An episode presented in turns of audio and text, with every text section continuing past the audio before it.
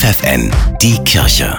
Regional. Mit Steffi Behnke für die Region Göttingen. Die Caritas in Südniedersachsen ist ständig auf der Suche nach Männern und Frauen, die Geflüchteten aus der Ukraine helfen wollen, sich an ihrem neuen Wohnort zurechtzufinden und einzuleben, das sagt Maria Weiß. Sie leitet das Bonus-Freiwilligenzentrum in Göttingen. Wir vermitteln zum Beispiel in Patenschaften, wir vermitteln aber auch in ehrenamtliche Sprachkurse, wir können auch vermitteln an Grundschulen.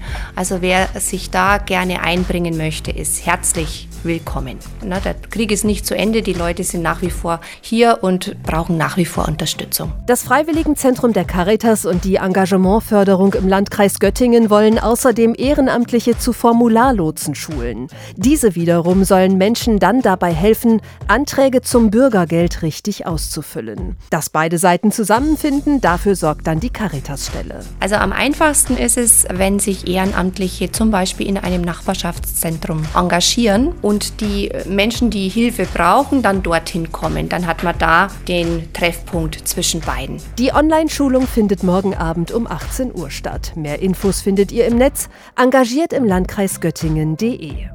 In den Sommerferien findet in Lissabon der Weltjugendtag statt. Die Jesuiten organisieren deshalb eine Busreise für junge Erwachsene. Auf dem Programm stehen neben dem Besuch des Weltjugendtages auch verschiedene Workshops und internationale Jugendbegegnungen. Mehr Infos bekommt ihr auf der Homepage der Gemeinde St. Michael in Göttingen. Eine Anmeldung ist möglich bis Ende März.